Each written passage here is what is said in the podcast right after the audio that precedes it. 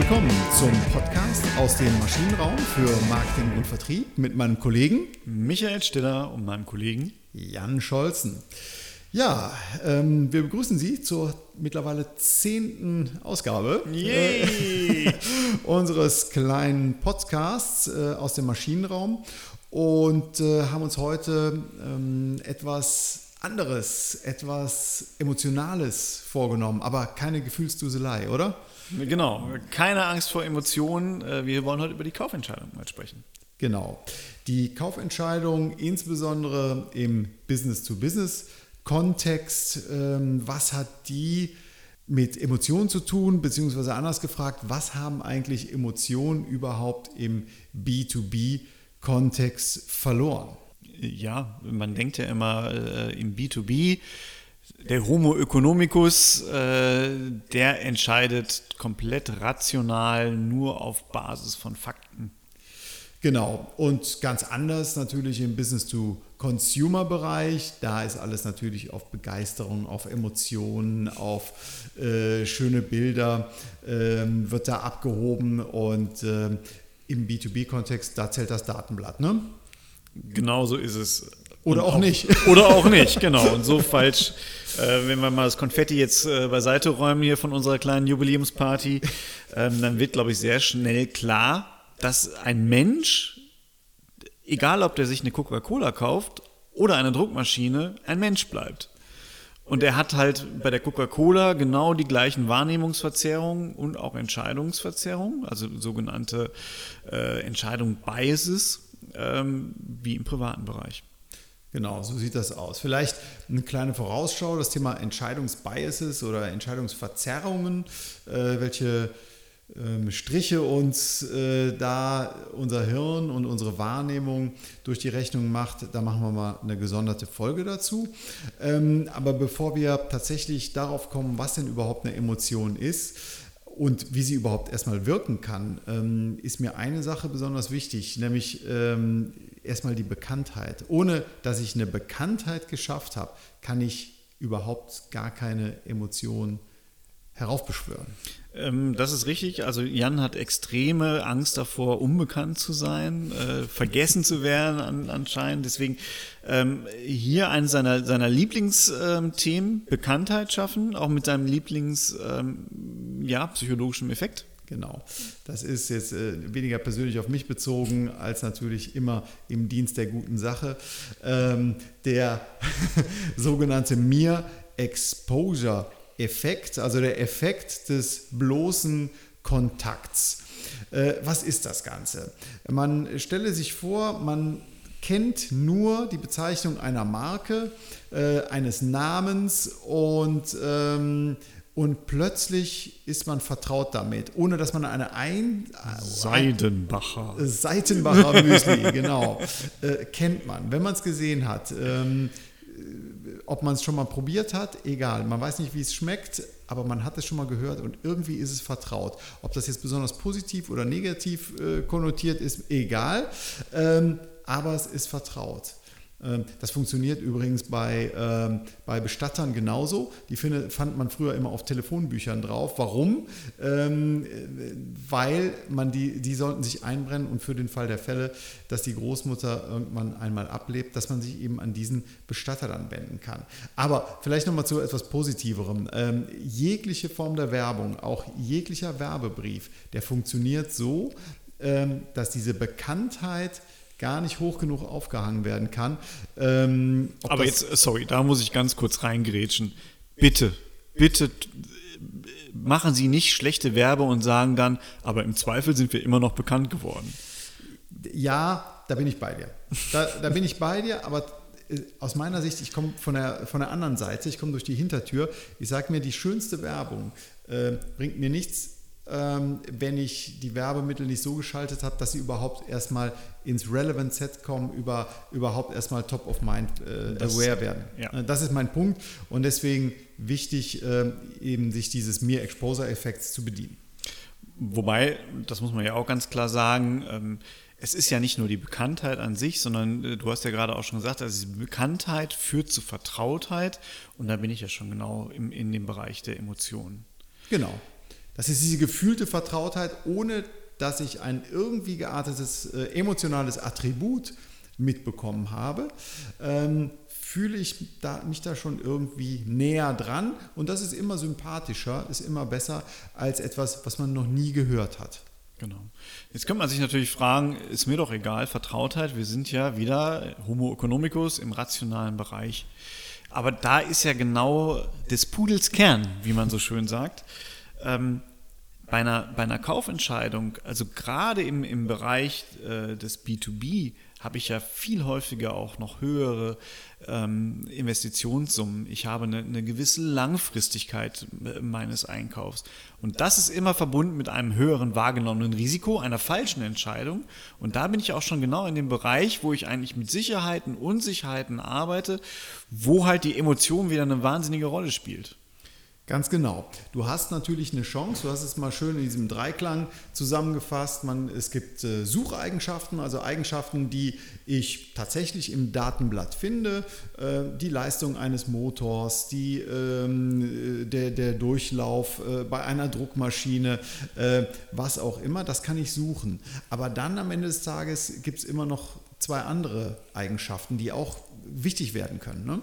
Genau, es gibt ja auch Eigenschaften, die kann ich halt nicht suchen, die sehe ich nicht von vornherein, die erlebe ich erst, wenn ich eigentlich die Maschine nutze, das Produkt konsumiere, ähm, was ich habe. Das sind sogenannte Erfahrungseigenschaften, heißen die dann sinnvollerweise auch in der Informationsökonomie. Und es gibt auch sogar einige Attribute, ich glaube, am ehesten kann man das beim Arzt irgendwie begreifbar machen. Da werde ich nie erfahren, wie es ausgeprägt war. Das sind sogenannte Vertrauenseigenschaften. Also wenn der Arzt mich operiert, habe ich keine Ahnung, was da gemacht ist. Ich weiß am Ende zwar, ja gut, das Knie funktioniert wieder, funktioniert nicht. Wie lange das hält, ob das jetzt sauber gemacht ist, ich weiß nicht, ob da noch ein Tupfer drin ist, keine Ahnung. Ich musste einfach vertrauen. Den könnte man vielleicht noch suchen oder auch erfahren. Ja. Den erfährt man mal, ja, so Ärztefehler erfährt man dann irgendwann manchmal, manchmal sehr final, aber auch. Genau, aber nochmal zum Punkt. Also, man, äh, die Sucheigenschaften super für dieses klassisch rationale Homo, Homo economicus ähm, äh, Denken, das funktioniert da gut. Aber bei Erfahrung wird es schon schwieriger und bei Vertrauen ist es ganz vorbei. Und im B2B-Kontext muss ich am Ende des Tages natürlich auch bei einer großen Druckmaschine, um bei diesem ähm, etwas als äh, hergebrachten Beispiel zu bleiben, da muss ich mich natürlich auch drauf, äh, da muss ich darauf vertrauen können, dass diese Maschine ihre Betriebsstunden bringt.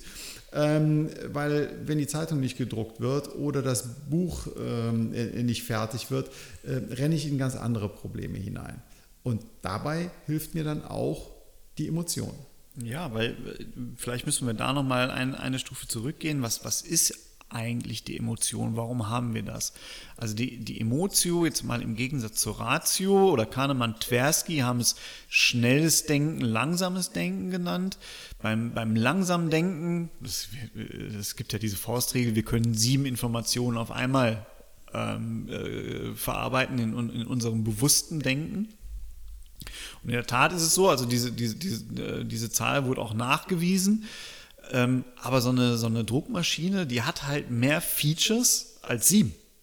Und deswegen muss ich halt mir irgendwie sehr schnell ein Urteil binden. Klar kann ich mir da auch noch, auch noch ähm, Listen zur Verfügung nehmen, aber das, was passiert im Unterbewusstsein, fängt mein Hirn an, trotzdem zu arbeiten. Und es macht einen reinen Mustervergleich. Also ist das alles konsistent, was ich da erfahre? Und wenn es so ist, dann bekomme ich ein gutes Gefühl Mhm. Wieder. Ich habe ein gutes Bauchgefühl, sagt man dann ja häufig.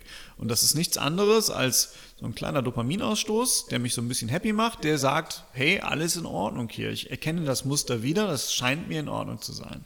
Genau, und das sind jetzt aber auch Punkte, die gar nicht mal unbedingt für Begeisterung sorgen, sondern eher sowas wie äh, Frust vermeiden. Ne? Also nicht Lust erzeugen, sondern Frust vermeiden, Unsicherheit vermeiden, ähm, dass ich am Ende des Tages als Einkäufer, als Nutzer hier möglicherweise so dastehe, dass ich eine Fehlentscheidung getroffen habe. Dann muss ich mich rechtfertigen. Und das ist äh, eine Katastrophe für jeden Einkäufer. Ne? Genau, und wir reden ja gerade in dem Bereich, also es geht darum, Gefahren auszuschließen. Das, ja. das gibt uns das Bauchgefühl wieder. Es herrscht Gefahr oder es herrscht, fühl dich wohl, es ist keine Gefahr. Mhm. Das sind so die beiden Zustände, die wir aus der Natur kennen.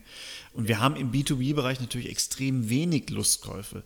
Es kann natürlich sein, dass der Labormitarbeiter schon immer mit dieser wahnsinnig tollen Waage arbeiten wollte. Aber der Labormitarbeiter ist ein wichtiges Einfallstor, ganz bestimmt. Aber in aller Regel wird der nicht darüber entscheiden, ob diese Waage gekauft wird oder nicht gekauft wird. So, so sieht es aus. Ähm, das leitet vielleicht auch nochmal zu einem ganz anderen Bereich zu, äh, zu der wir nochmal eine schöne Folge machen können. Das ist das Buying Center. Also wer äh, entscheidet am Ende des Tages darüber oder wer beeinflusst die Entscheidung maßgeblich, dass es zu einem Kauf oder eben zu einem Nichtkauf unseres unserer Lösung kommt. Ähm, ja, die Frage, die sich aber jetzt nochmal zurückgehend zu unserem Thema Emotion im B2B-Kontext in der äh, Kaufentscheidung zurückführt, ist, ähm, wie kann ich denn jetzt das Ganze für mich als Vertriebsmann, wie kann ich das nutzen, diese Emotion? Was ich jetzt natürlich machen möchte, ich möchte die Ratio ein wenig umgehen. Mhm. Das ist eigentlich das, was, ich, äh, was passieren soll. Also wir haben ja gerade schon gesagt, es geht vor allen Dingen um Sicherheiten und Unsicherheiten in der Kaufentscheidung. Und beide, beide Facetten kann ich, kann ich bedienen. Also wenn ich mir zum Beispiel vorstelle, ich treffe so mein typischer Einkäufer, der sagt, wir haben dafür schon einen Lieferanten unseres Vertrauens. In dem Moment, wenn ich in, in, versuche, äh, diesen, diesen Lieferanten oder den Einkäufer zu beeinflussen, dann wähle ich Kommunikation, die gewollt Unsicherheit hervorruft. Wie gilt das für immer? Oder können Sie sich gar nichts vorstellen, wo dieser Lieferant vielleicht eine Kleinigkeit besser machen könnte? Das sind so Punkte, wo, wo ich den, den, den, äh, den Einkäufer dann in eine Unsicherheitsphase bringe. Mhm. Ne, wenn ich irgendwo rein möchte. Wenn ich natürlich aber schon in so einer Verhandlung ohnehin drin bin, dann möchte ich natürlich Sicherheit schüren. Und dann muss ich möglichst viele Facetten nutzen, die halt Sicherheit bringen. Da hilft mir das Katzenbaby oder das Kindchenschema, hilft mir da nicht weiter an der Stelle. Du hattest mal in deinem Blog Denkbar, äh, den du ja hier für deine Firma Effektweit äh, publizierst, schon seit vielen Jahren, ähm, hattest du ja mal diesen schönen Artikel Tod dem Katzenbaby, äh, den etwas provokant formuliert. ähm, warum wirkt das Katzenbaby bei der Druckmaschine nicht? Sieht doch schön aus. Äh, genau, es ist, ist doch süß. Ja. Ne, das ist, äh, das ist, war aber so niedlich, deswegen haben wir das gerne genommen. Aber es wirkt halt eben nicht Sicherheitsdenken, weil ich brauche ja in der Kommunikation, wenn ich versuche, Emotionen jetzt hervorzurufen und jetzt ich möchte das Gefühl der Sicherheit haben, das kann ja so ein Katzenbaby sein, was ich so oft, okay, also auf der heiß gelaufenen Druckmaschine kann ich mir das auch schwer vorstellen. Aber äh, wie dem auch sei, es regelt sich jetzt meinetwegen auf dieser Druckmaschine.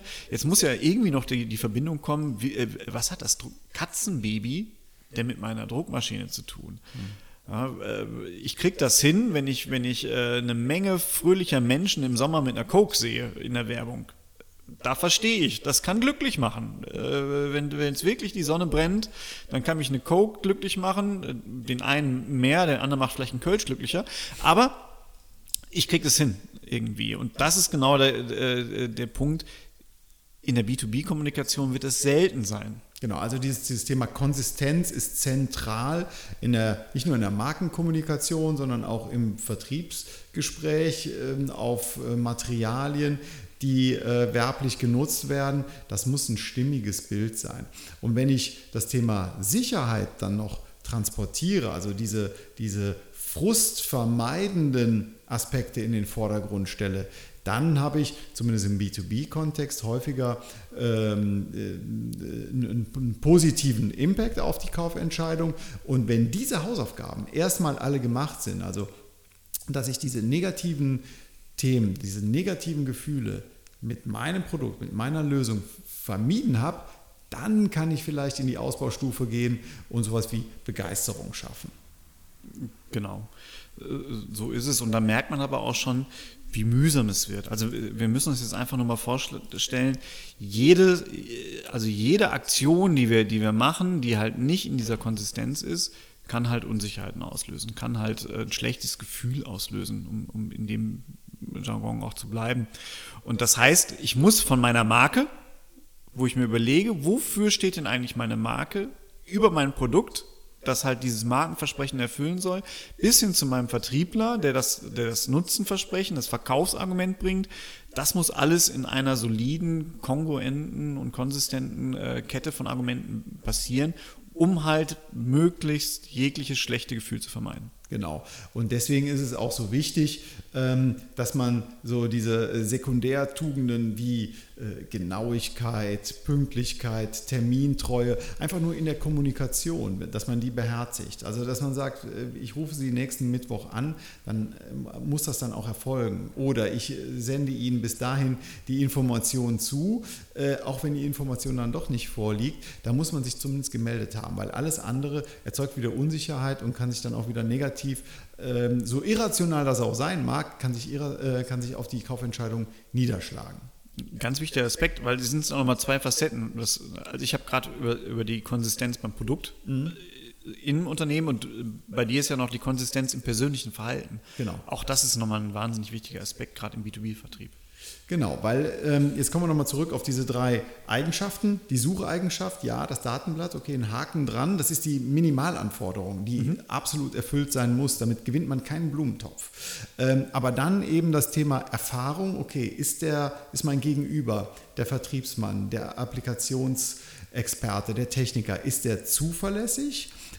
Kann ich aus seinem Verhalten, aus seinem Kommunikationsverhalten auf seine, sein zukünftiges Verhalten bei der Wartung des Systems, bei der Installation, äh, bei möglichen Problemen. Kann ich mich auf ihn verlassen? Also das hat so einen, ähm, diesen, diesen äh, Ausstrahlungseffekt.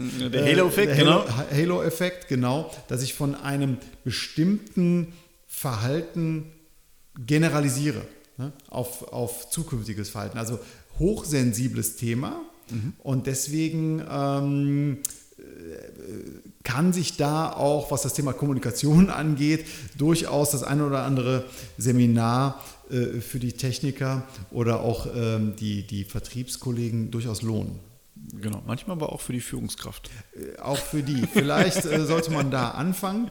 Genau. Ähm, gut. Ähm, was ich hier noch auf dem Zettel stehen habe, ist das Thema, dass ich eine, dass ich natürlich die Emotion nutzen kann da, dafür, dass sie die Entscheidung beeinflusst. Ähm, was aber nach einer Entscheidung dann ebenso wirkt, ist natürlich, dass man sich an dieses Gefühl erinnert, als man sich damals entschieden hat. Ne? Also man hat so eine selbst, man kann eine selbst äh, erfüllende Prophezeiung hier draus machen, wenn es um Folgegeschäft geht und das Ganze positiv geladen ist. Ja, das, das sind ja auch die typischen kleinen Dinge, die man tun kann als, als Verkäufer. Das heißt, ich habe den Abschluss getätigt, danach, äh, so das Einfachste sicherlich, sich dann zu bedanken. Ich habe den Auftrag bekommen, vergessen auch schon die einen oder anderen, aber dann auch nochmal diese Entscheidung nochmal bestätigen, nochmal sagen, Sie haben wirklich eine gute Wahl getroffen.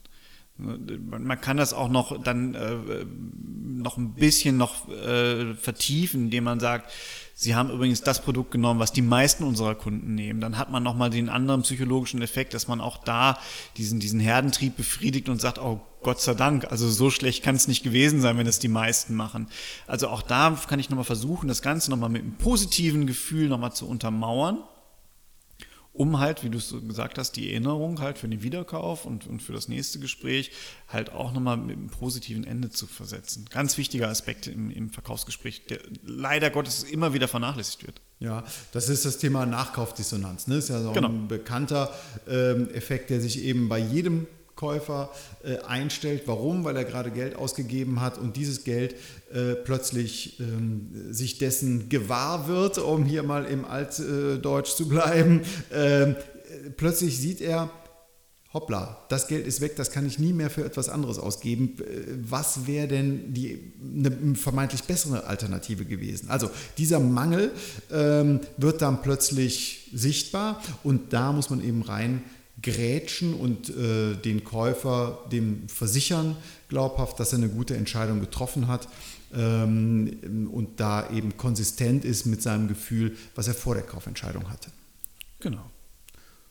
Gut, ähm, ja, ich glaube, so langsam kommen wir zum Ende und wir können äh, ein Fazit ziehen. Ähm, es geht darum, auch im B2B-Bereich Emotionen zu schaffen. Warum? Weil Emotionen wirken. Genau. Sie wirken auf die Kaufentscheidung und wir müssen schauen, dass wir nicht nur positive Emotionen schaffen, sondern negative Emotionen äh, vermeiden. Im B2B vielleicht sogar noch einen Tacken wichtiger. Genau. Also erst Schlechtes vermeiden, Frust, äh, Frust vermeiden und danach erst Lust erzeugen. Ähm, konsistent bleiben ist ganz wichtig in der, in der Kommunikation. Genau, und zwar aber auch äh, äh durchaus in einem pedantischen Sinne. Genau. Das darf man da nicht, nicht unterschätzen. Genau, man darf natürlich nicht an, ähm, in irgendeinen so Bereich der Reaktanz, wie man es äh, nennt, kommen, ähm, ja, dass man äh, täglich bombardiert wird, dann, dann macht man natürlich irgendwann zu mhm. als äh, potenzieller Kunde. Aber ähm, eine dosierte äh, wohldosierte äh, Penetration von, von Anstößen an, an äh, Markenkontakten, um es mal so etwas verschwurbelt zu nennen, dann ähm, ist sicherlich wichtig, einfach um die Bekanntheit zu erhöhen und damit eine Vorstufe eben für die Emotion, also eine gefühlte Vertrautheit zu schaffen. Gut. Dann dürfen wir uns an dieser Stelle ganz herzlich bedanken fürs Zuhören. Ähm, jetzt schon zum zehnten Mal. Ähm, die Folge 11 wird es auch geben. Wir freuen uns auf Ihre Rückmeldung per E-Mail an michael at maschinenraum-podcast.de oder jan at maschinenraum-podcast.de. Liken Sie uns, abonnieren Sie uns und empfehlen Sie uns weiter. Bis nächste Woche. Wir freuen uns drauf. Tschüss. Tschüss.